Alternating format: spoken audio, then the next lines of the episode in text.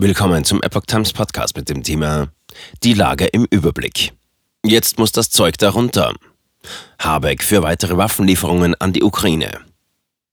Ein Artikel von Epoch Times vom 13. April 2022. Grauenhafte Bilder blieben nach dem Abzug russischer Soldaten aus der Umgebung der ukrainischen Hauptstadt Kiew. Der US-Präsident findet klare Worte. Die Entwicklungen im Überblick. Wegen der Kriegsgräuel in der Ukraine hat US-Präsident Joe Biden dem russischen Staatschef Wladimir Putin Völkermord vorgeworfen. Die Beweise dafür häuften sich, sagte Biden. Der ukrainische Präsident Volodymyr Zelensky verglich den russischen Angriff auf Mariupol mit der Nazi-Belagerung Leningrads im Zweiten Weltkrieg. In Deutschland drang Vizekanzler Robert Habeck auf schnelle Waffenlieferungen an die Ukraine.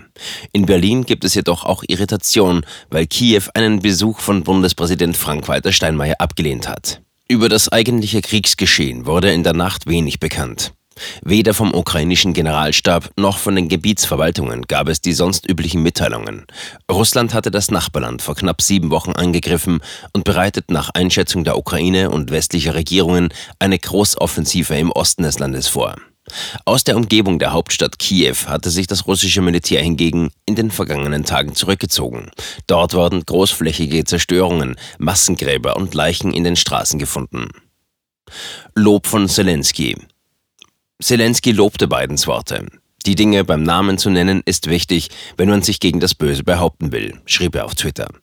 In seiner in der Nacht veröffentlichten Videoansprache reagierte Zelensky zudem heftig auf die Aussage Putins vom Vortag, der Feldzug laufe nach Plan. Was tauge ein Plan, der den Tod zehntausender eigener Soldaten vorsehe, fragte Zelensky. Er sprach von 20.000 getöteten russischen Soldaten. Westliche Schätzungen liegen niedriger. Zelensky sagte, die russische Belagerung der inzwischen weitgehend zerstörten südukrainischen Hafenstadt Mariupol gleiche der Blockade von Leningrad, heute St. Petersburg, durch die deutsche Wehrmacht zwischen 1941 und 1944. Der ukrainische Präsident forderte vorbeugende Schritte gegen den möglichen Einsatz von Massenvernichtungswaffen durch Russland.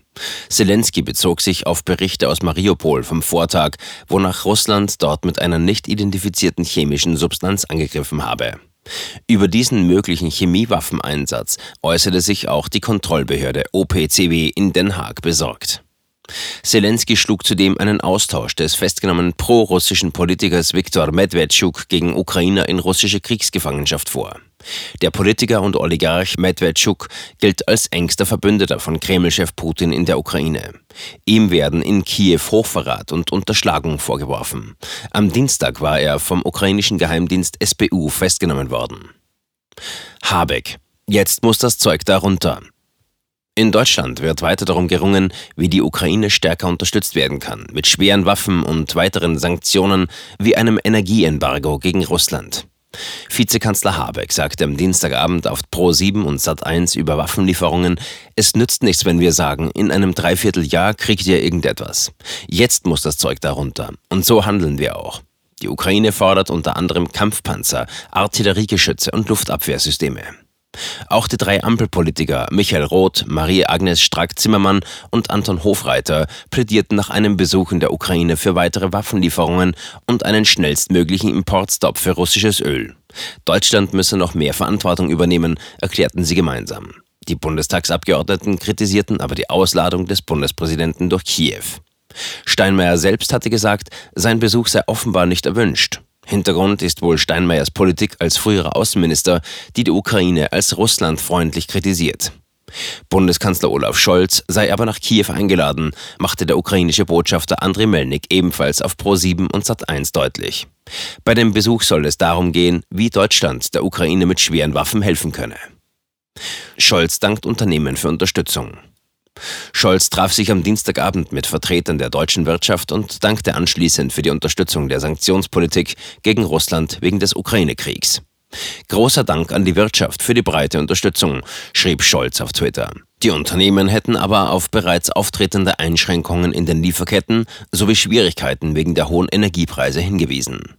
Sorge herrscht auch, dass der Krieg die ukrainische Landwirtschaft lähmt, die zu den größten Getreideproduzenten der Welt gehört. Die ukrainische Regierung betonte aber in der Nacht, ungeachtet der Kämpfe, habe in fast allen Landesteilen die Frühjahresaussaat begonnen.